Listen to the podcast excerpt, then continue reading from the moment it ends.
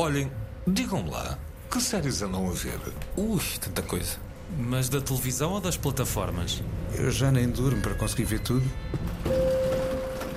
Olá, eu sou o Diamantino José e este é mais um episódio do Fora de Série, podcast dedicado ao universo das séries televisivas. Comigo estão Daniel Mota e Nuno Galpim. O Rui Alves Souza continua a gozar umas merecidas férias, mas o lugar não ficou vago. Antes de mais, saúdo o Daniel e o Nuno. Estão Ora viva, ora viva. Como é que é? Vindo da Terra-média, programa da Antena 1, temos connosco o diretor da RTP Memória, Gonçalo Madail. Gonçalo, bem-vindo. Salute, como estás, Diamantino? Olha bem, desde que te vi ainda há poucos dias aqui no Porto. É esse Portanto, o meu efeito. Nada, nada mudou. Ainda está bem. Em vez de... An- andamos Bom, é- é todos melhor- a falar muito do Porto e É verdade, É uma, verdade. é uma, é bom. Porto é uma bom. nação. É, sim, senhor. Olha, o Daniel é aqui da, é da região e o Nuno Galpim, de quando em vez, também dá cá um salto.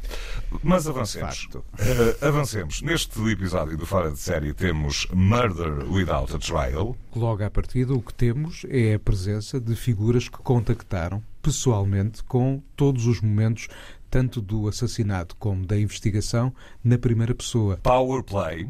Para terem uma noção, a série abre com uma frase que é baseada em, fra... em... baseada em verdades, mentiras e má memória. Eu acho que todas as séries deviam de começar, todas as séries que supostamente são baseadas em fatos, Fatos verídicos, reais, podiam sim. começar com esta, com esta frase, particularmente a parte da má memória. E Lust. Eu trago esta série mais pelo, pelo que ela significou à época. Ela hoje eh, não corresponde aos cânones dos formatos atuais. Era uma série longuíssima, com temporadas longas, com 22, 23 episódios. Vou começar pelo Gonçalo eh, que com a agenda profissional que tem, imagino que, que lhe reste pouco tempo para ver eh, séries televisivas que não, não passem pela RTP Memória. Ou, ou tens mesmo tempo para isso?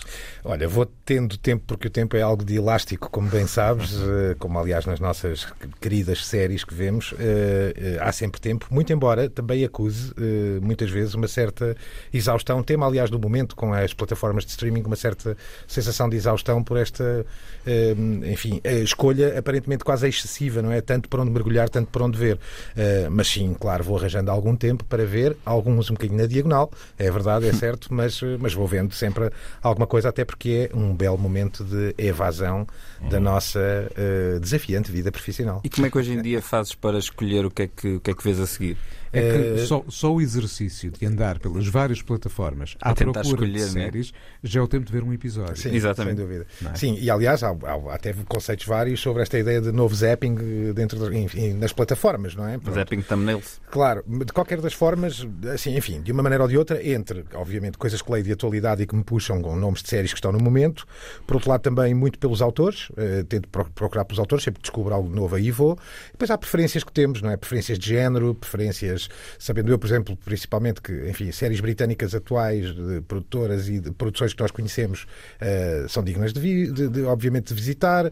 Estúdios do momento, como, por exemplo, estes fabulosos já 24 que estão a, enfim, a marcar o passo naquilo que é a produção e a distribuição, porque diga-se de passagem que eles também têm uma costela de distribuidores, e portanto, sim, são estes pequenos filtros e critérios, chamemos-lhe quase auto-algoritmos, não é? Que criamos à procura de coisas novas, É uma programação feita por cada indivíduo que está a ver as coisas, não é? sem dúvida. Olha, e por falar em programação, tens assim de, de memória na tua cabeça algumas das séries que estão a passar neste momento na RTP Memória?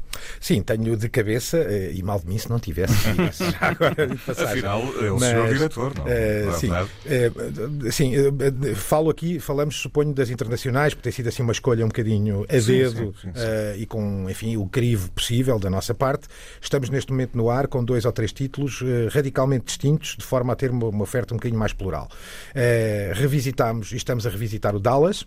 Eh, e deste, dessa perspectiva um bocadinho mais leve ou mais light, estamos também com o Marés Vivas, o Baywatch, o original, a série original, digamos assim, e depois numa outra ótica mais de culto, eh, Hitchcock Presents, ou Hitchcock apresenta, uma série que é muito, muitíssimo do nosso agrado e devo dizer muito bem eh, acolhida da- do, do ponto do público, da parte do público, Quero eu crer, não só pelo nome mítico de Hitchcock e pelos apaixonados do suspense e do crime, e ele é um mestre, eh, mas também, convenhamos, pela sofisticação do formato à época. São episódios curtos de 25, 30 minutos, o que à época era digno de nota. Hoje, para os, para os ritmos de consumo e para os modelos de consumo de hoje em dia, eu acho que cai que nem uma luva. E, portanto, estas são as, as três do momento que envergamos, digamos assim. De resto, de resto o, o Hitchcock que apresenta foi um dos destaques no espaço de memória de um dos episódios de Fora de Série em 2023. Pudera. só, só, podia. Olha, Gonçalo, uh, já que estás aqui connosco, uh, explica-nos como, como, há pouco tempo teve aqui também a Teresa Paixão, uhum. diretora da RTP2, e explicou-nos como é que selecionava as uhum. séries que, que, que, que, programava. No caso da RTP Memória, o universo de escolha é vastíssimo, uhum. uh, os espaços diários de programação são os mesmos das claro. 24 horas por dia também da RTP2. Como é que é feita essa seleção? Uh, há certamente faixas de horário a ter em conta com algum cuidado maior? Uhum. Como é que é? Olha, nós adotamos, eh, digamos que a RTP Memória, do ponto de vista do modelo programático, é uma espécie de entidade bipolar, neste sentido. Quanto ao modelo, por um lado, de dia ela assume-se uh, praticamente como um canal generalista, na medida em que percorre horários e, e estilos de público uh, uh, cuja dinâmica ou metabolismo são o universo profissional. Isto é, sabemos que há horas de ponta matinais, sabemos que há horas de almoço com pausa, os momentos de acesso, portanto, antes do almoço, depois do almoço, antes e depois do jantar, e portanto ela é assumida e programada como se de um canal generalista se tratasse. A partir da noite, eu diria que entramos num universo, uma espécie de canal temático. Fazemos aquilo que muitas vezes se chama uma grelha em espiral, que na realidade não é bem uma espiral, mas é uma grelha com uma dose de repetição, com um slot de repetição. Ou seja, agarramos e colocamos estas séries que consideramos premium na nossa programação para o nosso prime time, e portanto das 9 da noite às 11 da noite. E depois das 11 da noite fazemos de novo uma segunda rodada em que voltamos a repetir exatamente estas para um público tradicionalmente mais evoluído, mais qualificado, que entra na, no mundo da televisão mais tarde, naquilo que nós chamamos o late night. Portanto, a série que dá às 9 da noite dará de novo às 11h30, meia-noite, a série que dá às 10 da noite dará à 1 da manhã e assim sucessivamente. E, portanto, tem um, uma espécie de espelho entre o prime time e o late night. E, portanto, este é um modelo programático que, que, que entendemos ser, até à data, o mais eficaz, tendo em conta a reação do público. A escolha é feita, obviamente, com dois critérios, acima de tudo. Momentos e títulos que, de alguma maneira, marcaram a televisão portuguesa, títulos internacionais, apelando a, uma, a, um, enfim, a um intervalo de tempo, a uma época relativamente específica, que tem hoje distância dos 30, 40 anos e, portanto, já com isso permite viver, reviver o imaginário, um, sabendo que ela é profundamente anglo-saxónica. E, portanto, estamos muito, temos muito trabalhado. O universo entre os anos 70 e os anos 90 no limite. Ora, o tempo vai passando, nós temos, eu tenho quase uma década de direção da RTP Memória e é perfeitamente natural que agora acrescentemos a época dos anos 90, como já entrou Marés Vivas, por exemplo, e continuaremos a evoluir por aí acima. E, portanto, sim, temos a consciência de que há um público mais fácil ou que pede conteúdos mais fáceis e menos aquilo que nós chamamos hoje em dia a televisão complexa, eh, enfim, um bocadinho alicerçados nessa justificação de que é uma evasão ao fim do dia. É, é questionável, porque nós uhum. não nos evadimos não pensando, claro, claro. evadimos-nos pensando, pensando noutras coisas e, e, acima de tudo, desligando dos pensamentos do dia a dia, mas é de facto o, o que temos. E, e, portanto, se olharmos àquilo que é a televisão portuguesa, particularmente a RTP, as séries que, que, marcaram esse imaginário estão muito alocadas aqui, entre os anos 70 e os, os anos 80 e já um bocadinho a entrada dos anos 90. Uh, eh, eu diria que daqui em diante uh, será mais desafiante à medida que o tempo for avançando.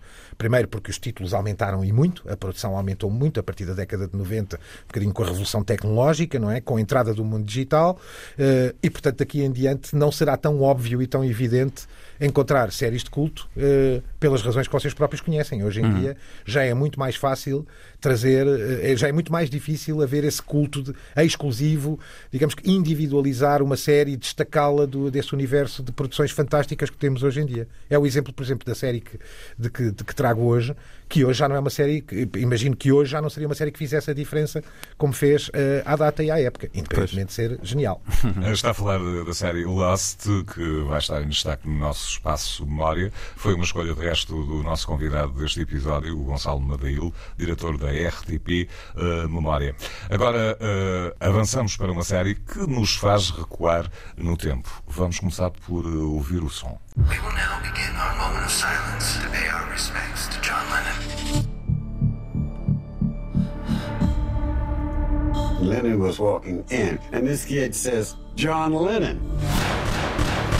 John was laying straight out like that. No movement, nothing. This guy just shot John Lennon. The alleged killer is Mark David Chapman. David Chapman is a photographer from Hawaii. Well, why have you never spoken about it? I just didn't want any trouble. But time's passed.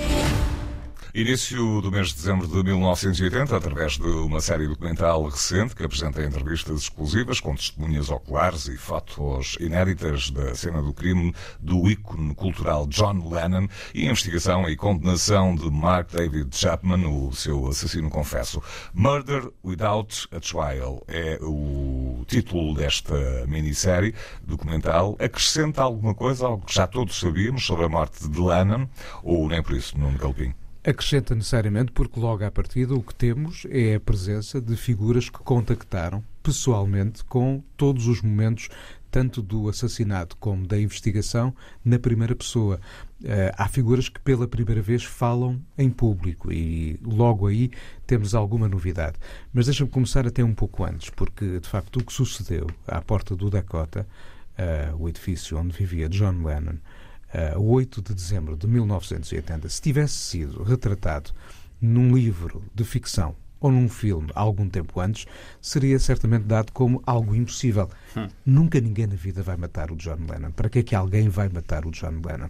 E de resto, tentando repor num mundo paralelo essa realidade, o For All Mankind, que vai agora na quarta temporada, imagina uh, uma história uh, paralela ou alternativa do nosso planeta em que Al Gore vence a eleição contra George W. Bush e não só Lennon não morre, como nos anos 90 os Beatles se reagrupam para voltar a tocar. Bom, voltemos à, à realidade depois desta inflexão de ficção. Esta é uma série que tenta contar sobretudo, a história do assassinato e tentar encontrar uma explicação para o porquê. Acho que toda a gente está ciente de que, ao fim dos três episódios, a história do assassinato vai ser contada e o porquê vai continuar por responder, claro. por ser respondido, porque nunca o próprio uh, Mark Chapman, nas várias entrevistas que concedeu, uma delas ao Larry King, e que está disponível no YouTube, uh, pelo seu mundo de contradições, nunca conseguiu dar-nos a entender o porquê daquela atitude. Eu acho que nem ele próprio sabe porque é que o fez.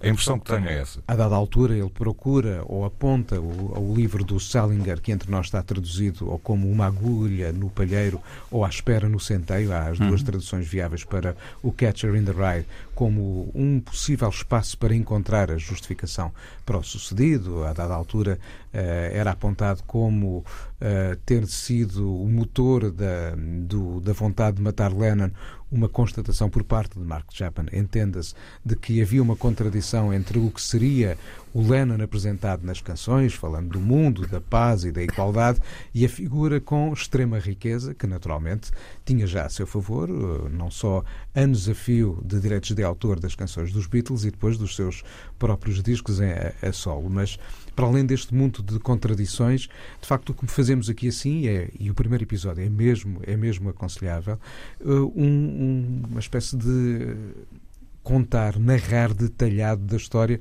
do que foi o último dia uh, de, de John Lennon. Nem todos aqueles que estiveram ao pé dele ou que se cruzaram com ele são ouvidos. Mas temos ali, por exemplo, a última entrevista em áudio que é gravada na sua casa durante o final da manhã. Temos com quem ele, uh, as pessoas que estiveram com ele a trabalhar em estúdio e ele de resto estava a trabalhar nesse dia no Walking on Thin Ice, de, que seria editado hum. alguns tempos depois por Yoko Ono a solo está ali o taxista que tinha acabado de parar por detrás da limusine que tinha deixado John Lennon e Yoko Ono à porta do edifício, quando de resto acontece o tiroteio, o segurança do edifício, o porteiro, o polícia que ali acorre em primeiro lugar e depois acaba por transportar John Lennon num táxi e não na ambulância porque levou tempo a chegar para o hospital, os enfermeiros e médicos que o atenderam e depois aqueles que investigaram o processo e entre essas figuras está, por exemplo, uma psicóloga que fez a avaliação de Mark Jackman para o poder dar ou não como apto para julgamento. Uhum. E ele foi considerado apto. foi considerado apto, obviamente. Sim e acaba por se declarar como culpado e daí a ideia do não ter havido julgamento, porque, dada a confissão da culpa, auto- automaticamente se passou para, eh, neste caso, para uma, uma pena Hum. que o mantém ainda hoje eh, por trás eh, das grades. De facto, o primeiro episódio, que é o que conta o último dia de Lennon, está muito bem contado. O segundo e o terceiro episódios tentam eh, olhar para o processo de investigação, em que, por um lado, eh, são chamadas várias figuras eh, do contexto de vida de Mark Chapman, os que conheciam do Hawaii e outros que com ele contactaram durante o processo de investigação, e aí entram logo os jogos de contradições.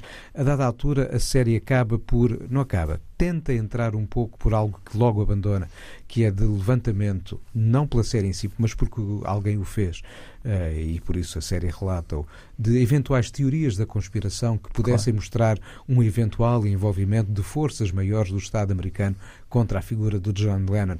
Isto tendo em conta que, em tempo de facto, tinha havido um choque entre Lennon e a administração eh, Nixon, mas vale a pena lembrar que em 1980 a administração Nixon era uma coisa já no, do passado, pelo que não fará, acho eu, sentido levantar este tipo de teorias da conspiração, mas elas são chamadas para o tentar encontrar os porquês, os porquês que, ao fim e ao cabo, chegados ao final da série, eh, continuam sem resposta, porque eu acho que ficarão sempre sem resposta. Eu ainda não, eu ainda não vi eh, essa série, mas eu- a minha pergunta para ti é eh, até, eh, quando é que é demasiado? Quando é que a coisa se torna exploração e quando é que se torna já estar um bocado a vampirizar um acontecimento e de repente é o polícia que estava na entrada e a senhora que foi comprar batatas ao mesmo tempo que o John Lennon naquela manhã? E até que ponto é que isso não é fetichizar um, um momento de loucura de uma pessoa em que matou out- outra pessoa extremamente conhecida? Eu acho que não estamos nunca a fetichizar por uma razão muito simples. E a série mostra o- o- os argumentos que eu, que eu- Uhum, que eu te vou uhum. dar a seguir. Entre as imagens de arquivo, porque além das entrevistas, há uma recolha incrível de imagens de arquivo para, sobretudo, nos mostrar aqueles dias e os que seguiram.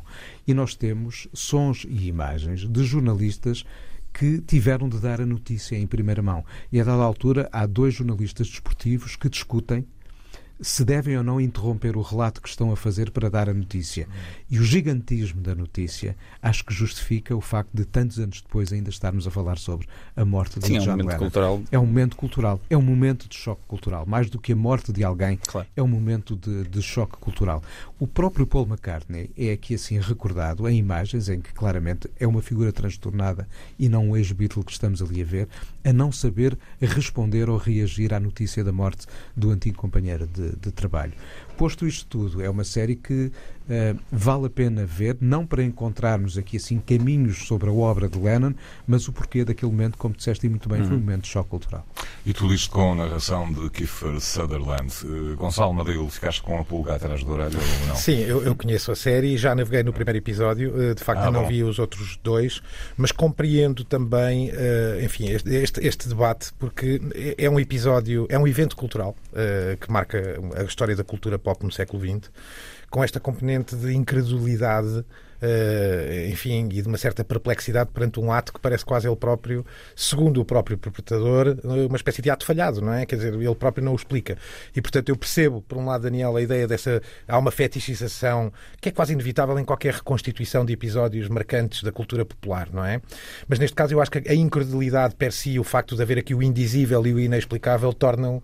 É muito fácil criar disto. Sim, é exato, um poço sem uma fundo. espécie Acaba de por o fascínio continuar, é, continuar e é um bocado essa ideia da dissecação do próprio culto, Sim, não é? sim, E sim. ele morre de forma mítica também, Sim, não sim, sim, é? sim. E a história não acaba aqui. Já há um filme, por exemplo, o Chapter 27, Exato. Uhum, com o Eh, Jared Leto. com o Jared Leto altamente transformado, fisicamente transformado, para poder vestir a Como pele ele do, gosta. do Mark. Para Como ele fazer de gosta. conta que é ator. É. Do, 12 pontos, concordo. É por isso que o. Daniel é o cinéfilo que ninguém São muito pediu. mauzinhos. São muito Mas concordo contigo. Bom, eh, Nem ator nem músico. Murder, Murder Without a Trial está disponível na Apple TV. Seguimos com uma das grandes estreias em Portugal, que aconteceu no final de 2023. Power Play foi premiada como melhor série no Festival de Cannes e conta a história verídica de Gro Harlem Brundtland, uma jovem médica. Perfeito norueguês, diamante. Ah, gostaste? Impressionante. Ahm, percebes norueguês? Não, é Gonçalo? que eu não ia tentar sequer. Não percebo. eu ia, eu ia fazer Apesar de de conta. ter família na Noruega, não tenho esse, Ah, esse domínio. então vais ajudar-nos, se calhar. Bom, e estava eu a dizer que Brundtland é uma jovem médica para o aborto que, no final da década de 1970, ao impressionar o governo à sua volta, sobe na hierarquia para se tornar a primeira mulher primeira-ministra da Noruega em 1981. Daniel Mata, esta série pode ser considerada como documental ou há ali alguma ficção à mistura? Uh, ou ao contrário, né? Essa pergunta podia ter sido feita exatamente ah, ao contrário e continuava a fazer todo, todo o sentido. Eu não sei se mais alguém viu alguma coisa desta. Ainda não, mas eu quero muito ver. Desta série. Ela, ela chegou-me ao radar porque venceu uh, no Cannes Séries, que é um festival paralelo a Cannes Mas- sobre séries. Mas isso é muito interessante e retoma a conversa que estávamos Sim, a ter sim. aqui a semana passada com o João Lopes, que é esta ideia de, aos poucos, as premiações eh, De cinema também estão a cinema alargar. Estão a alargar o seu espaço para a televisão e começa a, a- a- haver uma espécie de dil- diluição de, Uhum. de uma fronteira que em tempos parecia eh, fazer com que dois mundos estivessem separados. Sim. Acho, acho Neste que já momento é mais de o estar. formato É. de, de tempo, da duração do, do, Porque até os do evento em si do que necessariamente, exatamente, do que necessariamente tudo o resto, o formato físico, etc. Pronto, e esta série ganhou uh, o prémio de melhor série uh, em Cannes, por isso é que eu também fui, fui ver e no- a ficção nórdica já esteve aqui representada e bem representada no, no Fúria. Fora de Série, no Fúria. Ah, Aliás, ah, podemos, bom, podemos concluir que a Noruega é, neste momento, o país que produz muito e bem em termos de séries televisivas. E o que eu acho mais curioso é que não só eles produzem muito e bem, como tu disseste agora, eh, é que o que eles fazem tem uma identidade muito própria. Se nós compararmos aqui este Power Play com uma série que nós já aqui falamos, com o Architecten, ahm, é- são séries que têm uma, uma, uma gênese estética idêntica e a ficção norueguesa tem, essa, tem esse lado. Há uma linguagem. Sim, exatamente. Não só visual, mas também sonora. Há uma Exatamente. assinatura sonora que eu acho que se pode estender à própria ficção sueca.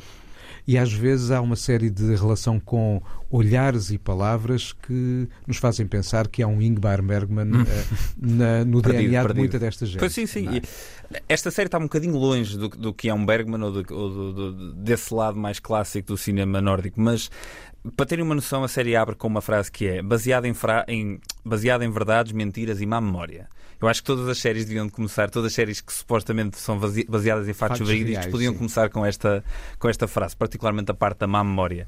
E depois é- é- somos apresentados logo na primeira cena a uma, uma lógica de, de série que vai ser completamente desconchavada, porque é uma série de época passada nos anos 70, como tu disseste, diamantino, mas não há qualquer tipo de esforço para parecer que eles estão nos anos 70, ou seja, eles estão vestidos consoante o que seria, sei lá, a moda da, da, da altura, entram em carros que, que estariam eh, em eh, a, a circular nos anos 70, mas depois estão a passar por um Opel de agora, estão a passar por pessoas a segurar no telemóvel, etc. É uma espécie de encenação dentro do mundo real do mundo dos anos 70, do Isso mundo é atual. é isso eu curioso. E- É Isso é curioso Pasolini. Eh, Talvez seja Pasolini, talvez não seja uma inspiração tão nórdica assim e mais, e mais sul da, da, da Europa. É interessante, mas olha, hum, para, para acrescentar um bocadinho aqui ao retrato que o Daniel faz desta ideia do audiovisual fortíssimo na Noruega e na Suécia, que há uns anos fui ao Festival do Gotemburgo, um festival de cinema na Suécia, eh, em que de facto a presença da- do cinema e neste caso também de outras produções audiovisuais da Suécia, da Noruega, da Finlândia, da Dinamarca e da Islândia, só por si demonstram a existência de um vastíssimo Uhum. ecossistema que naturalmente quer comunicar com os países a latitudes mais a sul, mas por si só gera um vastíssimo mercado de trocas e cria o seu próprio star system, cria a sua própria linguagem. É um universo que nós aos poucos, felizmente, estamos a começar a descobrir melhor. E eu aqui nesta série, ainda para mais identifiquei, caso estivessem interessados a ver a série, eu podia-vos descrever isto como uma espécie de um VIP mais Succession, É, uh, que são duas séries bastante diferentes, mas com uma lógica de, de sátira política empresarial, digamos assim. uh, Sátira sobre o poder. Sátira sobre poder.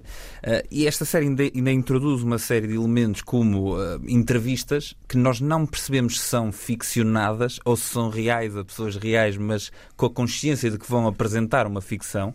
É uma, é, é uma desconstrução total Isto é do um formato. de Filomena Canca, então, aí pelo É, meio. talvez, ou seja, o primeiro episódio, por exemplo, acaba com uma das personagens que nós estávamos a ver até esse momento a ser entrevistada, e nós achávamos que era uma das personagens da, da série. Acaba, está a ser entrevistada, tira o microfone e diz: Isto é para o quê? Isto é um documentário? É ficção? Ah, é uma coisa que vocês vão filmar, a parecer que é nos anos 70, mas é agora. Ah, muito giro, pá. E, e de repente, é, mas isto é o ator, mas isto é, é, é uma pessoa, é o filho de. E, e a série obriga-nos a estar atentos do início ao fim e, a- e a, e a entrar naquele mundo que, que parece completamente alternativo, mas é real, porque é uma história real da primeira primeira-ministra ah, norueguesa. Ah, e depois fez-me lembrar também na forma como é filmado coisas como o War Room do, do D.A. Pennebaker, ah, que, que acompanha a eleição de Bill Clinton em 92. ah, e parece-me que essa obra mestra tem sido uma influência em muita coisa. Já o Succession me parece que foi emprestar um bocadinho àquela dinâmica. E esta aqui então acho que é, acho que é descarado, principalmente até na estética, por causa de usar o mesmo tipo de suporte que usaria esse, esse documentário nos anos 90. Pá, é uma série muito interessante e vale muito, muito a pena espreitar. Já, Vamos- já sei o que vou ver no fim de semana. Eu também gostava de ver. E, e vou ver. Uh, vamos ouvir um, um excerto do som desta, desta série. On y va donc On est derrière On est derrière Ut Kom ut Sitt här och kör en god jobb. Eller vill du bli statsminister?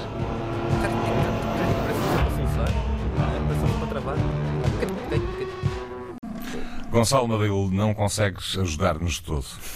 Eh, poderia.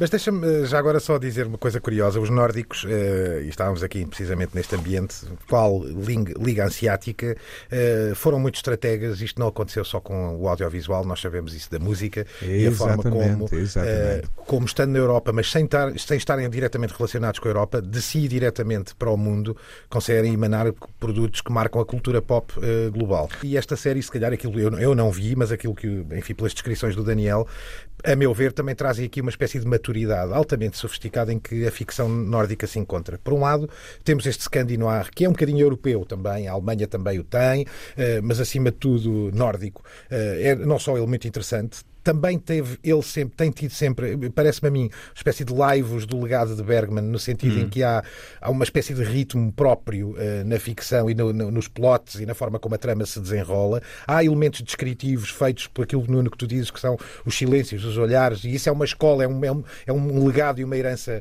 eh, de, de Bergman, sem dúvida nenhuma, mas também sem qualquer hum, preconceito em, e bem pelo contrário, em explorar a sua própria, o seu próprio passado, a sua cultura ancestral, não é? E nós vemos que hoje em dia, pá, se calhar há muitos miúdos no mundo ocidental que sabem o que é Valhalla, não é? E que conhecem um bocadinho mais da mitologia Nórdica. nórdica através não só dos remakes históricos e do cinema, que continua sim. a apostar. Temos Sim, exemplos, o Northman e outros, não é? As figuras dos trolls e outras mais. adaptações modernas, nórdicas, adap- sim, sim. filmes de época eh, e, portanto, sem um- uma espécie de, de, de uma mitologia cool, não é? Que pode ser vendida, que era muito agressiva e muito violenta, não é? Sim. Mas também pejada de mulheres bonitas, como é isso- parte da mitologia nórdica. E se formos é? olhar para as mitologias europeias, calhar é, nos últimos anos deve ser das mais exploradas, porque a mitologia grega não tenho visto aparecer assim em muita coisa. Não mas a tanto, mitologia quer dizer, nórdica tens- tem além muito... do Neil Gaiman e pouco mais, Sim. não é? Pronto, mas, mas tem, tem aqui algo que é muito da cultura nórdica. Por um lado, o explorar de forma quase exuberante esse seu passado e a mitologia, mas depois ter lá está este, uma espécie de sensação pós-moderna que eu acho que vem, que Uhum, vem, de, de- de- traz do- vem do Bergman, de- dos ent- os entretantos contam a história, não é? É, é algo que eu encontro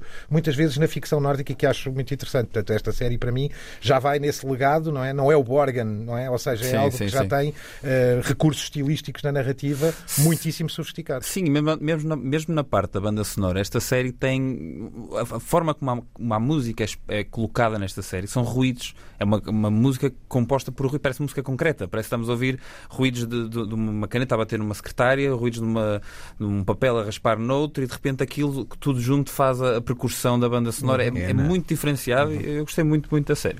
Pronto, já, já estou mais do que conquistado. Já está vendido. Powerplay, Powerplay é É, é, protagonizado é- é- por. eh, diz, é- diz, diz. melhor, é melhor que o da Bear. Isto, isto é- isto é uma chamada piada recorrente.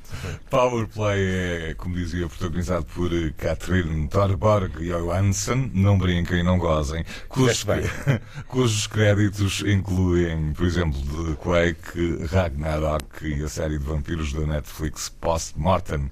O criador da série é Johan Fasting, acho que é assim que hum, se pronuncia, que já tinha assinado em 2018 Homeground e em 2021 Ninja Baby. Powerplay está disponível na Filmin. E és-nos eh, chegados ao espaço de memória, no Fora de Série, que hoje fica a cargo do nosso convidado deste episódio, Gonçalo Nadail. Eh, queres justificar esta tua escolha, ou seja, a série Lost, que em Portugal surgiu com o título Perdidos? Uhum. Aliás, uma ótima tradução, não é? De Lost para Perdidos, não há muito a dizer. Não já, foi... já vimos bem mais vimos complicado. traduções bem Sim, mais- Não já, foi já, o caso de- do filme, nunca me esqueço do Oliver Stone, do Heaven and Earth, que para Portugal era eh, quando o céu e a terra mudaram de lugar. Enfim, eh, criatividades. Bom, eh, eu trago esta série mais pelo, pelo que ela significou à época. Ela hoje não corresponde aos cânones dos formatos atuais. Era uma série longuíssima, com temporadas longas, com 22, 23 episódios. Teve seis temporadas, esteve no ar na ABC, estreou na ABC eh, nos Estados Unidos entre 2004 e 2010, portanto, seis anos, seis temporadas. É uma série, a mim, que me marcou muito, talvez porque marca também um bocadinho o passo daquilo que eu considero ser a minha maturidade enquanto espectador e, e- e trouxe-me uma ideia eh, próxima do entretenimento que eu via no documentário e em algum grande cinema, esta ideia da televisão complexa. E, portanto, uma televisão multirreferencial, cheia de camadas, cheia de subleituras. E o Lost, para mim, foi profundamente apaixonante. Foi talvez a primeira série que eu senti eh, hum, amargamente, esperava eh, semanalmente pela chegada do episódio e logo a seguir debatia com duas ou três pessoas, por exemplo, o Francisco Mourinho da Terra-média, a dizer o que é que achaste, então, o que é que foi isto, é como é que interpretaste? Porque era uma série, de facto, que tinha essa, essa capacidade narrativa. Ela é profundamente marcante ne- nesse sentido, muito sofisticada à época, tem uma premissa relativamente eh, simples, é a história de um voo entre Sydney e Los Angeles que, a meio do Pacífico, eh, enfim, sofre um acidente e, portanto, caem numa ilha eh, aparentemente paradisíaca, aliás, gravado no Havaí, a série foi gravada no Havaí, portanto, é esse ambiente, digamos assim, paradisíaco, mas começamos a perceber, através desta, hum, deste, enfim, destes passageiros que sobreviventes, que não foram todos, mas, mas ainda uma boa parte, começam a estabelecer, enquanto exploram a ilha, não, não, não compreendem que estão a estabelecer eles próprios uma relação com a ilha e, mais do que tudo, aparentemente a ilha parece também querer estabelecer uma relação com eles e a ilha vai surgindo ao longo da série como uma espécie de ente auto-capaz, inteligente, que reage aos estímulos dos humanos que a habitam e, portanto, e depois, de- ao longo de seis temporadas, portanto, estamos a falar aqui de 121 episódios, eh, em, vai-se desdobrando sobre várias técnicas. É muito marcante nesse sentido.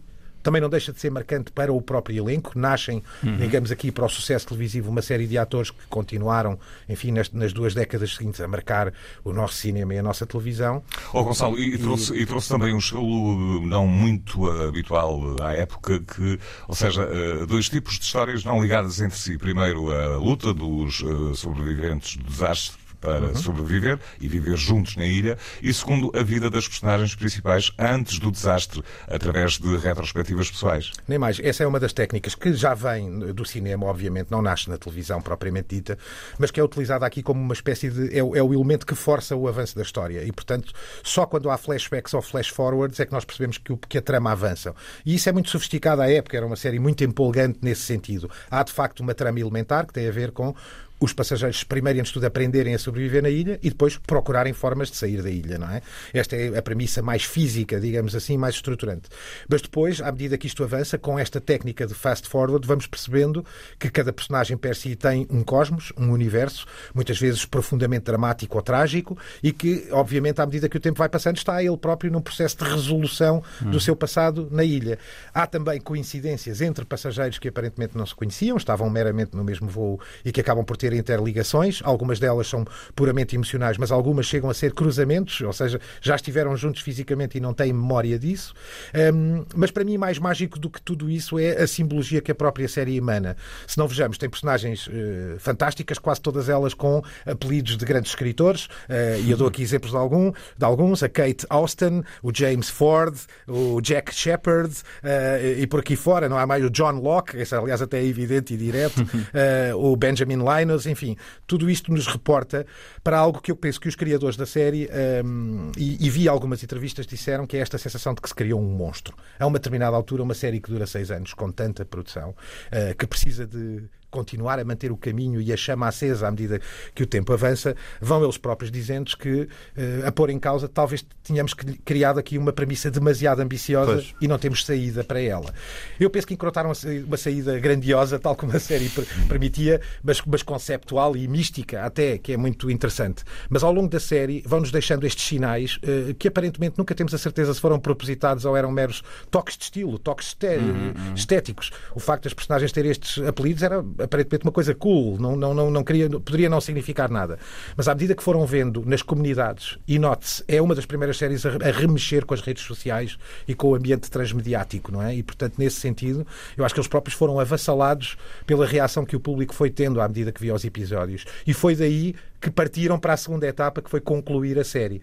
Chegam até a dizer, uh, o J.J. Abrams, o Jeffrey Lieber e o Damon Lindelof são mais os produtores executivos, mas os showrunners est são, estão aqui. O, criador, o, grande criador, obviamente, o cérebro é o J.J. Abrams, que dispensa apresentações, claro.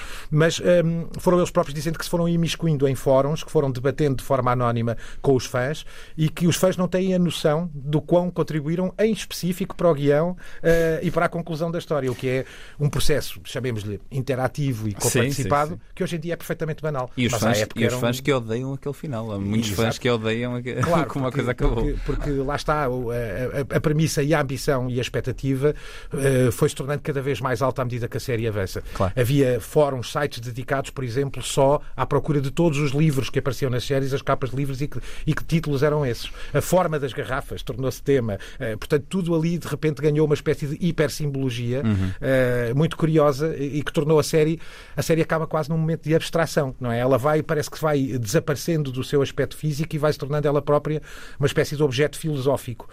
Um, e termina de uma forma curiosa a ilha, para todos nós, eh, houve teorias várias de que a ilha se movia no oceano e era por isso que não era detectada.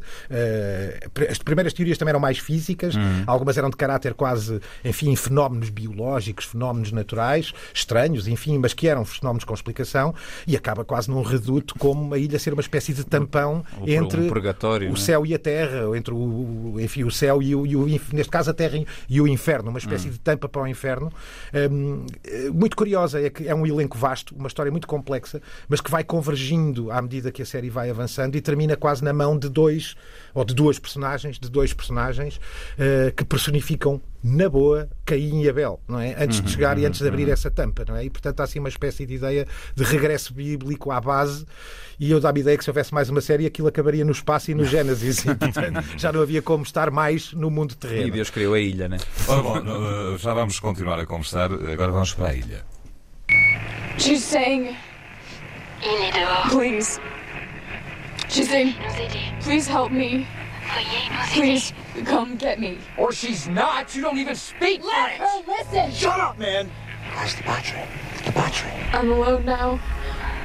Please, someone come. Ils sont tous morts. The others, they're. Ils. They're dead. Il a tués. It, it killed them. Il les a tués tous. It killed them all. Je vais essayer d'aller jusqu'au rocher. Isto é completamente uh, quase sinistro. Lembras-te de- deste, de- Lembro, desta sim. secção? Sim, lembro-me perfeitamente.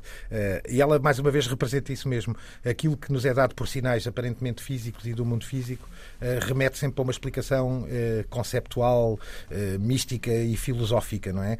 A série parece ter sido inspirada no Cast Away, de Tom Hanks, de 2000, e, e nessa ideia, antes de mais, também de quando estamos num- numa ilha naquela situação, começamos, eh, estamos dominados pelo ambiente físico e acabamos sozinhos, isolados, num ambiente meramente psicológico. E talvez a série tenha seguido um pouco essa premissa, mas de forma absolutamente estouvada e a certa altura desvairada. Isto é, eu estava a ler, por exemplo, uma coisa muito curiosa nas perguntas e respostas da Wikipédia, eh, diziam coisas como, por exemplo, quando, eh, porque é que o Lost foi cancelado. O Lost não foi cancelado. Portanto, tal é a, a quantidade de desinformação e de enganos e desenganos que a série gerou. Há mapas, há, telu- eh, enfim, há teorias telúricas sobre a própria feitura da série. A certa Teorias altura- da conspiração. teorias da conspiração, mas todas elas muito ligadas à mitologia, digamos assim, à- ao transcendentalismo, não é? E portanto é muito curioso a reação que deixou gente que procura a ilha ainda hoje, que tem teorias sobre esta ilha. Muitos acharam que era uma, uma espécie de encarnação da Atlântida, ahm, mas acima de tudo o jogo, não é? Este jogo entre os espectadores serem eles próprios participantes, colaborativos, eh, colaboradores eh, inconscientes, digamos assim, torna esta série, nesse aspecto, do ponto de vista histórico, um evento mediático digno de nota nas enciclopédias, sem dúvida. Ó Gonçalo, visto por aí o Daniel Mota e o, o Nuno Galpim. Não, Estão- Acho que estamos- estão perdidos. falar de uma Eles, série eles que perderam vi. o elemento físico e já estão no éter. Estamos, estamos na ilha, olha. Como é que eu vi o Lost? Já aqui falámos desta, Eu desta Lost, forma de é que eu consumo de séries numa outra ocasião, em DVD. Sim. Ok. Eu ia comprando as temporadas, mal saía a caixa com os episódios dessa temporada e aí tinha a certeza de que ia ver os episódios de seguida e que não ia perder nenhum. Claro, claro. Hum. Aconteceu-me isto, aconteceu, era o binge watching com rodelas, aconteceu-me isso com o West Wing, aconteceu-me isso com os Sete Palmos de Terra, houve uma, o The Wire, houve uma série de, uma série de séries que eu consumi em DVD. Esta foi uma delas. Eu- eu- ainda, eu lá tenho- altura- ainda lá tenho as, as Pois. caixas com os DVDs. Eu, na altura, vi o primeiro episódio porque foi tão falado. Acho que, acho que à, à data era o episódio mais caro de sempre. o Sim, primeiro estou, episódio da série. eh, Eu não sei se ainda não é. anotado, mas posso dizer que à data o, o piloto, O piloto, o episódio exatamente. zero, custou 14 milhões de dólares São em, trocos. em 2004. não é? Pois, claro. Mas mesmo quem não tenha visto a série, depois claramente seguiu uh, as ressonâncias do que aqui Sim, nasceu, sim, foi, sim, entre várias coisas, o trabalho do próprio J.J. Abrams, não só a fazer um grande filme de aventuras, uh, que quase parecia algo do universo do Steven Spielberg, o Super 8, Uhum.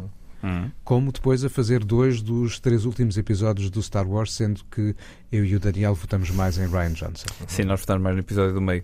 E, e depois, nesta, nesta lista de criadores, o, o Gonçalo deu aqui três nomes. O Damon Lin- Lindelof eh, continua a fazer séries e uma delas eu gosto muito, que é o Leftovers, que é uma, uma- uma- um objeto muito peculiar que apareceu na HBO passado Também alguns peculiar, anos. lá está. Sim, sim. E, e, e, e também eh, sugere essa ideia de meta-texto e meta-referências e meta-tudo e de repente mete-se tudo lá no meio e já não se sabe muito bem se aquela garrafa, como disseste há bocado, a curiosidade de, de analisar o ínfimo pormenor, se aquilo foi mesmo pensado assim ou, ou se, ou se calhou ah, e, e- inspirar esse tipo de discussão eu acho que é das coisas mais interessantes que o binge-watching acaba por roubar às séries, porque haver um episódio por semana faz com que haja uma semana inteira de discussão Tens online. uma semana para pensar Exatamente. e discutir. Se vês três Se episódios vês tudo seguida, seguido, só ou- ou temos sete, 10 ou horas dez, para, para debater, sei lá, mas não há tanto tempo para divagar. Não, vais dormir se tiver tempo ou vais trabalhar no dia seguinte. Exatamente. Mais números, eh, ao longo de seis temporadas, a Lost ou Perdidos eh, teve um, total de 176 nomeações, uh, amealhou mais de 50 prémios. Em Portugal, a série passou na RTP e está agora disponível na Disney Plus. Estamos a chegar ao fim deste episódio do podcast Fora de Série. O nosso convidado foi Gonçalo Madail, a quem agradeço já a disponibilidade. Até breve, Gonçalo. Até Foi um prazer Eu é que agradeço estar ouvir-te e estar com o Nuno Galpinho e o Daniel Mota. É sempre um prazer. Uh, o Nuno Galpinho e o Daniel Mata volta, vão voltar, uh, e eu também, na próxima semana para mais um episódio e novas séries, uh, a saber uh, The Curse, também True Detective e ainda Faulty Towers. Que, que grande série. Uh, vou gostar do próximo episódio. E, e- e- e espero já poder contar com a presença do Rui Alves Souza, porque isto não é assim, não sai de férias. Sim, sim. Hã? A ver, vamos. A, a ver, menos, vamos. a menos que ele tenha ido também ao Porto. Queria ainda assinalar a estreia nos próximos dias do drama de produção norte-americana um, Expats na Prime Video. O drama de guerra britânico Mestres do Ar, com produção de Steven Spielberg, é na Apple TV. Quer ver, quer ver, quer É, ver. e a segunda temporada dos Enviados, série de suspense e terror mexicana que estreia na Sky Showtime. Obrigado por estarem lado. Até para a semana e boas séries.